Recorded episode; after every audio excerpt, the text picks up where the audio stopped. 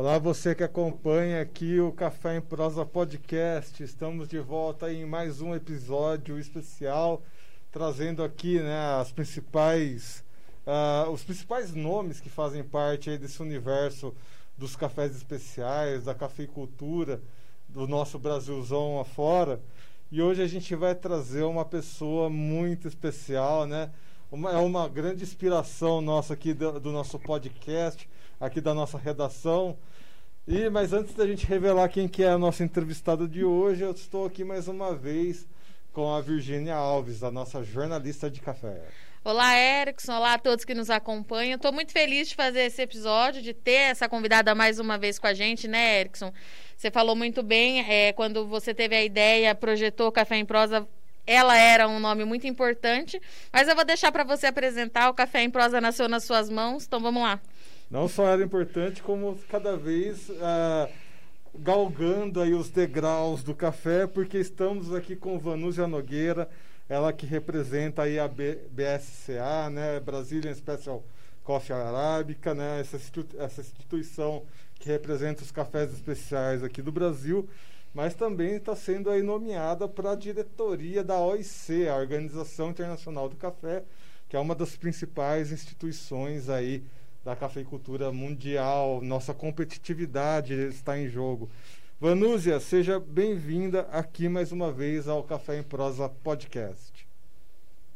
Obrigada, Erickson. Obrigada, Virgínia. Muito prazer estar aqui com vocês também. É uma excelente oportunidade para a gente bater um papo, né?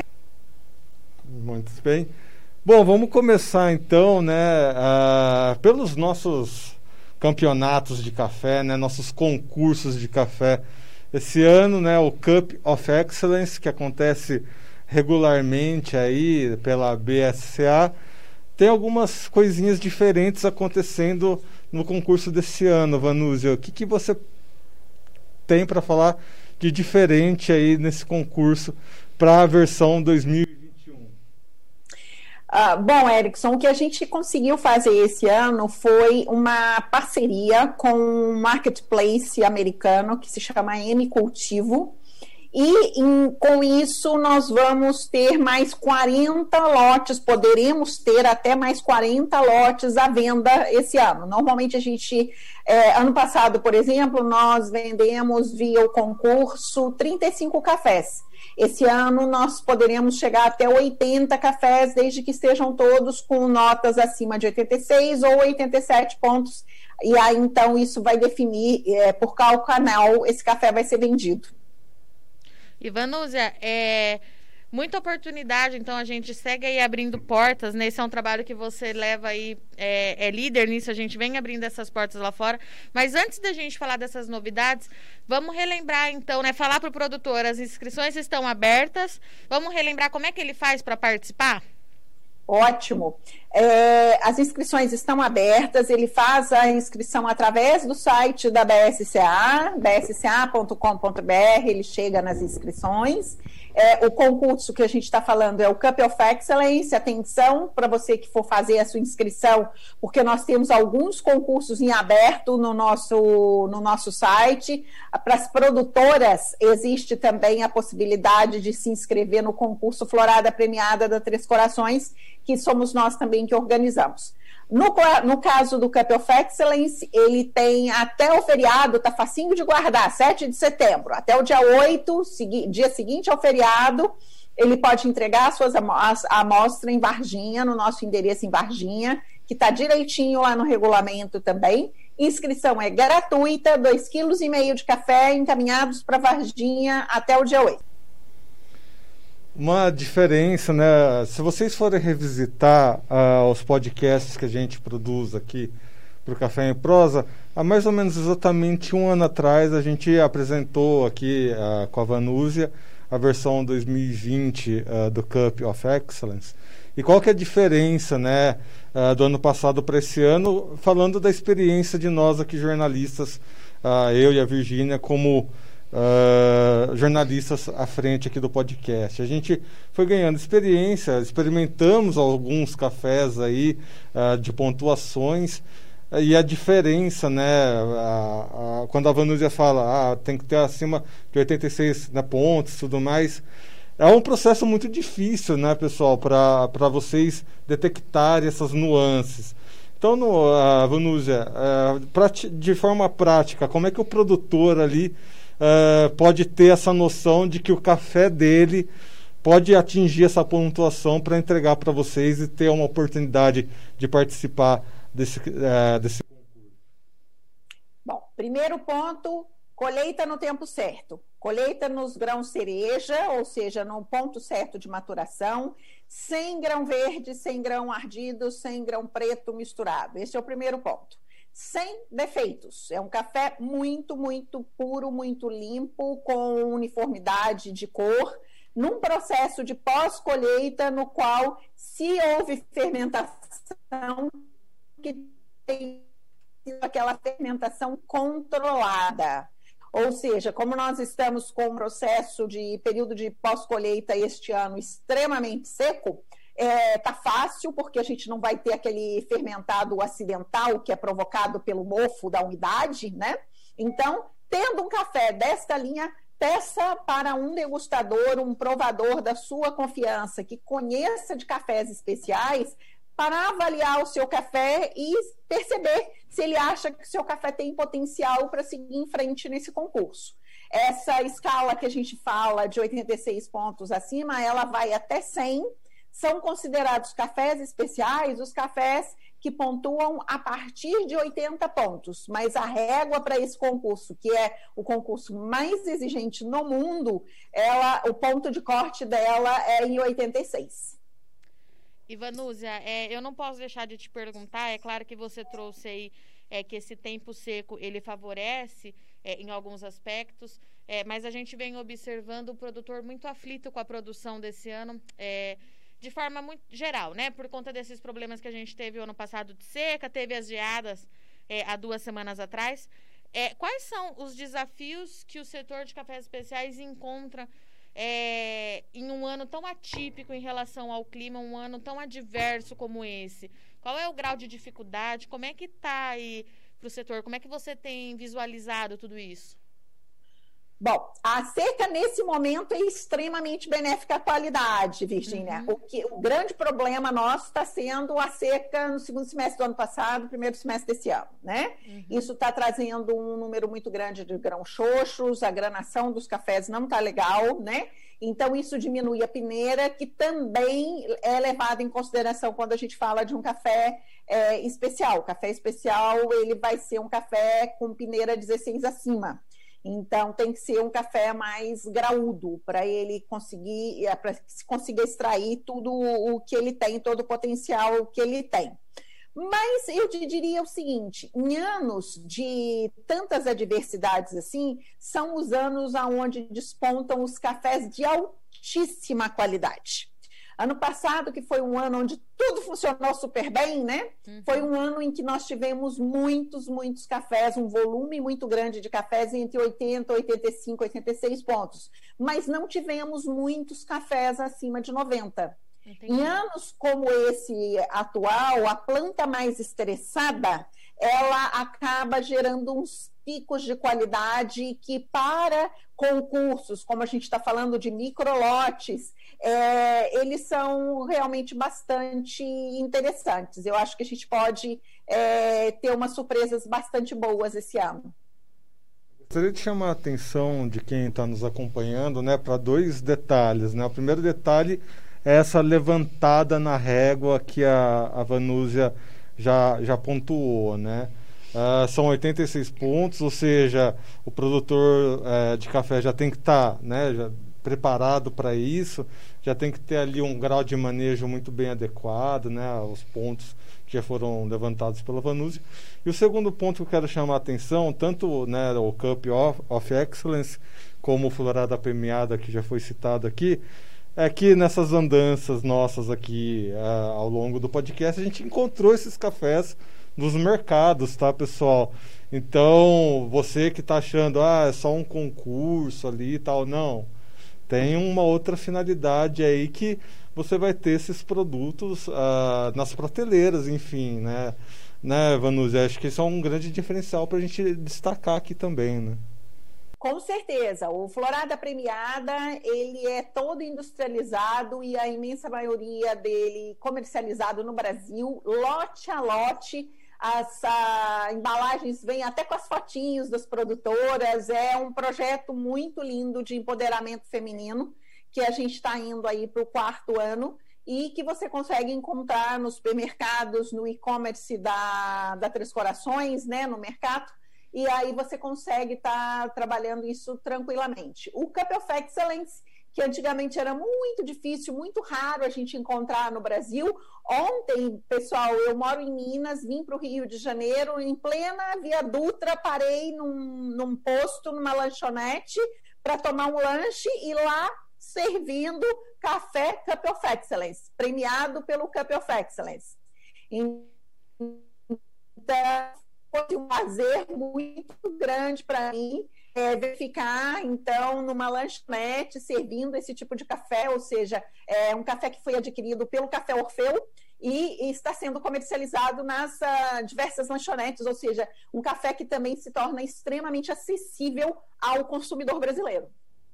Ivanuzzi, eu vou aproveitar que a gente está falando é, de, com, de comércio, comercialização, enfim. É, vamos adicionar um pouquinho mais do produtor para ele participar do concurso, explicar um pouquinho mais o que, que significa esse novo, essa abertura de comercialização que o concurso traz esse ano. E tem também um valor, né? Que esse café pode ser vendido, um valor máximo. Conta pra isso. gente um pouquinho mais sobre isso. Bom, então vamos lá. O concurso ele tem três etapas. Uma primeira etapa que é chamada de pré-seleção, que nada mais é do que uma etapa de triagem.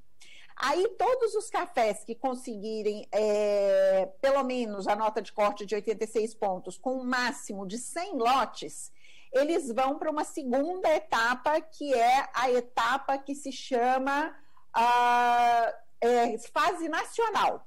Dentro dessa fase nacional, os 40 cafés, primeiros cafés classificados, partem para a fase internacional, que é aquele processo clássico do nosso concurso. O que, que vai acontecer esse ano? Os 40 cafés seguintes, desde que eles estejam dentro deste grupo é, de notas de 86 pontos ou mais, eles vão então para a plataforma da M Cultivo e vão ficar sendo ofertados pelo valor de 4 dólares e 20 centavos a libra. Este é o valor pelo qual ele vai ser ofertado por 30 dias. Aí depois de 30 dias, se ele ainda não tiver sido vendido, o produtor pode decidir se ele quer colocar, baixar esse preço para 4 dólares ou para 3,75. Aí ele fica mais 15 dias.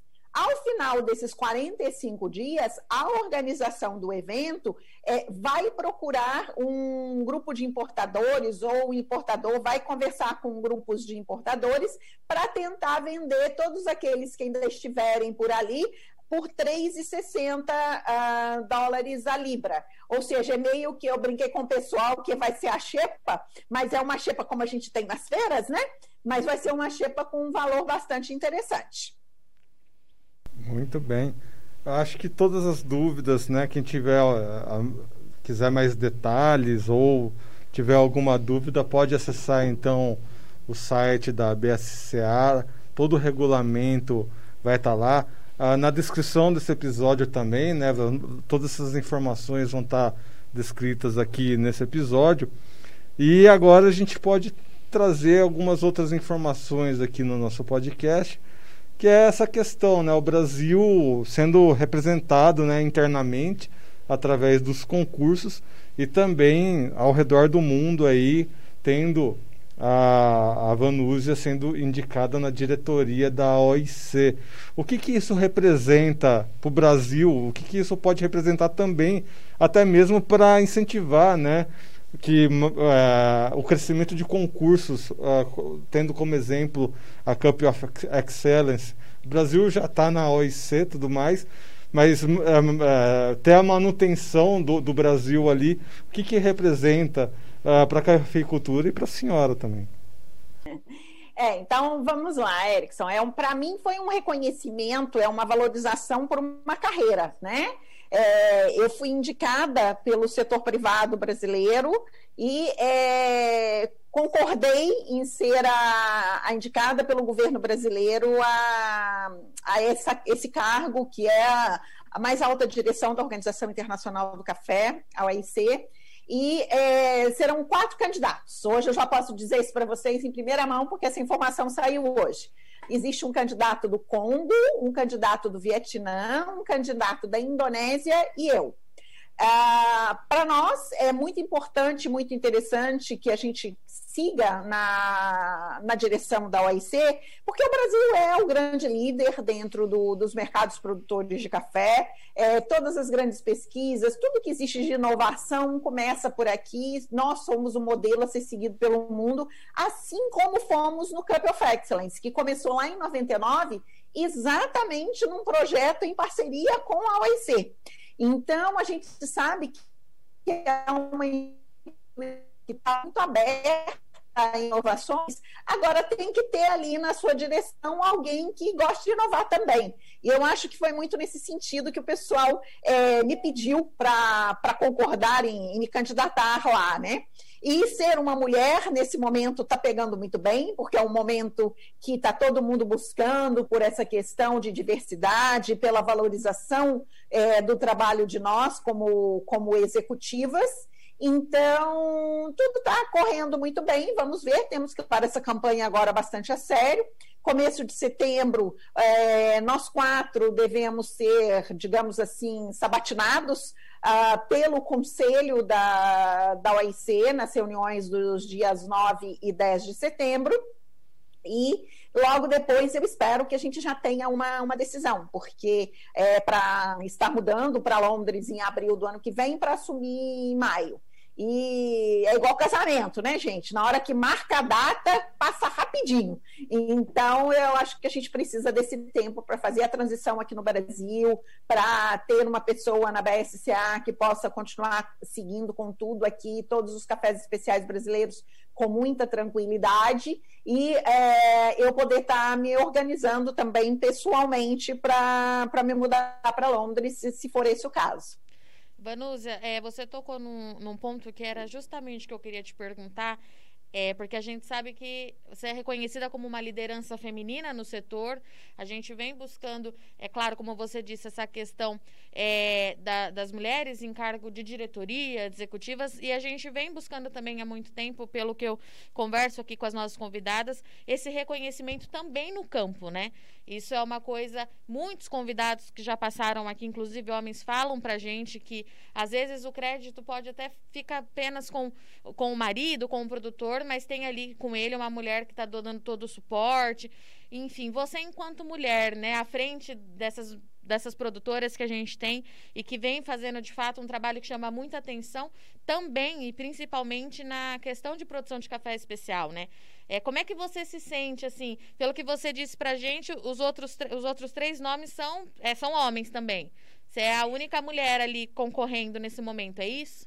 Eu acho que sim, é, Virgínia. Do Congo e do Vietnã, com certeza são homens. Sim. É, da Indonésia, a gente só ficou sabendo agora há pouco uhum. uh, dessa candidatura e eu ainda não soube se é uma mulher ou um, um, homem, mas eu acredito que seja um homem pelo que eles vinham falando nas semanas anteriores. Tá. Bom, ser produtora é um desafio enorme, né? Eu sou produtora também, eu produzi rosas durante muitos anos, muita gente não sabe disso.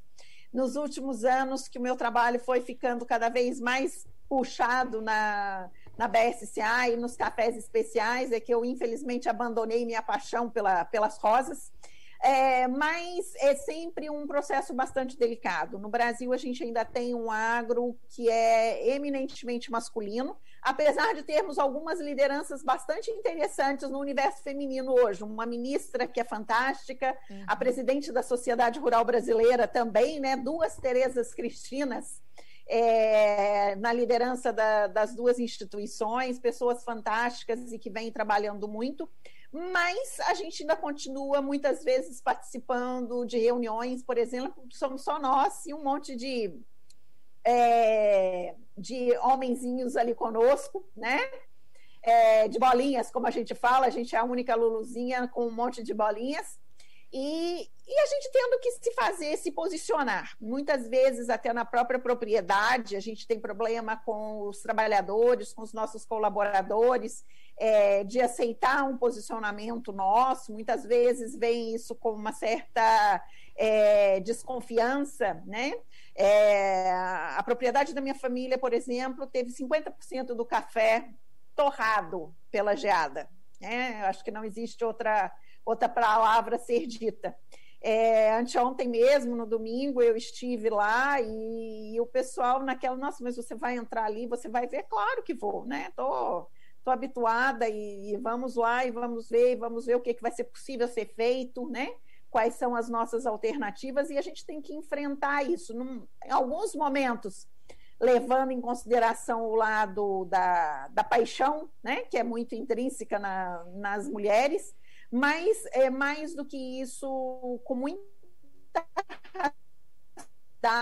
muito atenta aos detalhes, né? Então eu vi é, claramente nesse exemplo que eu estou dando para vocês, todo mundo achando tudo, tudo, tudo queimado, eu de repente eu olhei e falei, não, mas ali tem uma, uma folhinha verde. Vamos ver por que, que aquela folhinha ainda está verde, o que está acontecendo naquele ponto, né? Para aí a gente buscar alternativas. E isso é, é, é muito intrínseco da mulher, e eu acho que é isso que tem feito com que a gente seja cada vez mais valorizada. Né? A gente é muito atenta a detalhes e muito persistente, muito perseverante. Né? A gente não desiste à toa, não. E é por isso que eu acho que a gente está conseguindo cada vez mais e mais espaço. E é um espaço né, que merece toda a nossa admiração, afinal de contas, vocês estão em ambientes aí dominados por tubarões, né? Esses velhos tubarões, principalmente aí, e ambiente internacional, então nem se fala, é, são tubarões, leões, toda uma fauna aí de, de caçadores que a qualquer uh, fraqueza acabam aí se aproveitando de uma situação. Uh, aí a pergunta que eu faço com relação a isso é, é assim, né? Como que você vê a nossa competitividade diante é, desses outros nomes, desses outros países, uh, nesse momento tão delicado para a cafeicultura brasileira, né? Como que nós vamos nadar entre esses tubarões, como vamos andar esse, entre esses leões aí desse mundão da cafeicultura. Então, a gente está tendo umas demonstrações extremamente bonitas de confraternização, de solidariedade e de busca por como podemos resolver o problema juntos o que está sendo muito, muito lindo. A gente recebeu mensagens da Associação Americana de Cafés Especiais, do pessoal da Colômbia, eu recebi mensagens pessoais do pessoal da Costa Rica, né? Todo mundo se solidarizando e é, buscando, por exemplo, o, todo o nosso comitê do Fórum Mundial de Produtores de Café vai estar reunido na segunda-feira, exatamente para tentar entender exata, a, a, a dimensão do problema e ver como juntos podemos suprir o mercado e como juntos podemos não frustrar a outra ponta, que é o consumidor que está lá do outro lado, que a gente não quer perdê-lo de jeito nenhum. Muito pelo contrário, nós queremos que ele seja muito bem atendido. O importante é que ele tenha o produto para ser consumido e aos poucos a gente vai buscando todo esse equilíbrio. É um ano muito adverso para muita gente. Nós tivemos esse problema da geada, tivemos o problema da seca. Na América Central, eles tiveram problemas de furacões, dois furacões que passaram durante o período da colheita. Em cima disso tudo, a gente vem aí há um ano e meio, quase dois anos, tratando com a pandemia e tendo que trabalhar com tudo isso, mas é, eu considero o seguinte, e isso a gente está trabalhando de uma forma muito forte: existem os momentos de competir e os momentos de cooperar. E agora é um momento de cooperação entre todos nós. E eu acho que é assim que a gente vai estar tá trabalhando entre todos os países produtores, entre a produção e a indústria, entre o pessoal de, de exportação, a indústria e a produção. É um momento em que todos nós temos que estar juntos pelo bem comum da ponta lá da frente, porque isso vai passar daqui a dois, três anos, a gente passa esse período de instabilidade e a gente quer que o consumidor não esqueça de nós e não busque por bebidas alternativas. A gente quer que ele continue conosco no café. Então, isso é importante para todos que estão no setor. É, Vanúzia, a gente está chegando ao final do nosso podcast, mas eu queria usar é, o espaço que a gente tem aqui. Na verdade, eu, eu tenho usado muito esse espaço quando eu falo com meus entrevistados para te parabenizar pela indicação. Estou é, muito na torcida, a gente vem. Eu venho, desde que eu estou acompanhando o café há dois anos, é, tentando abrir mais espaço para produtoras. Então, eu te digo, sem sombra de dúvidas, que ter você na liderança, ter a ministra Tereza Cristina, como você já trouxe, é uma janela muito ampla para as meninas que estão começando agora. A gente tem cada vez mais é, jovens é, realmente empenhadas em fazer a diferença. A gente conversou há pouco tempo aqui no, no Café em Prosa com uma menina de 15 anos, completamente apaixonada pelo setor. É, eu, enquanto jornalista, mulher, e à frente do café aqui no site, né, a gente faz o podcast, mas sou eu que acompanho todo o setor, eu que tenho ouvido os produtores. Meus parabéns, estou muito, muito na torcida para que dê certo. Você sabe que a porta aberta aqui, porta aqui no Notícias Agrícolas está sempre aberta para você e boa sorte. Muito obrigada, Virgínia. Vamos torcer bastante, fazer esse trabalho agora dessas poucas semanas para estar tá dando tudo certo, tanto em Londres quanto aqui com as, com as possibilidades de tratamento. A ministra está muito aberta a todo o problema que a gente está sofrendo também. Então, com certeza, a gente vai encontrar é, soluções bastante interessantes para apoiar todos os nossos produtores, a nossa indústria também, que precisa desse apoio nesse momento. Então, é, a gente vai conseguir sim, eu estou muito esperançosa. E agradeço muito a vocês por mais uma vez é, cederem esse espaço para a gente conversar. É sempre muito bom estar conversando com vocês. E muito obrigada pela, pela torcida. Vamos torcer aí para que dê tudo certo ali. Obrigado, Vanúzia. We support Vanúzia. OIC, fica aí o aviso. Hashtag, né? Vamos criar essas hashtags nas redes sociais, tudo mais. Enfim, pessoal, uh, fica aí então né, essas duas, uh, esses dois assuntos para vocês acompanharem. Cup of Excellence, não se esqueçam, concurso aí que pode despontar a sua produção de café, né, nesse mundo dos cafés especiais, e vamos acompanhar essa trajetória, essa jornada aí da nossa querida Vanúzia rumo à OIC. Bom, amigos, lembrando então que estamos em todas as redes sociais, estamos no Instagram, no Facebook, no Twitter. E você que acompanhou esse podcast aqui na nossa versão vídeo, aqui no nosso estúdio, lembrar de se inscrever aqui no canal do, do Instagram, né? Uh, ativar o sininho, deixar seu like para que cada vez mais pessoas recebam as nossas entrevistas, as nossas informações para serem os cafeicultores mais bem informados do Brasil. Mais uma vez, agradecer a presença de todos e a presença da nossa querida Virginia Alves. Obrigada, Erickson. Vanúzia, obrigada. Te espero mais vezes aqui e vamos em frente.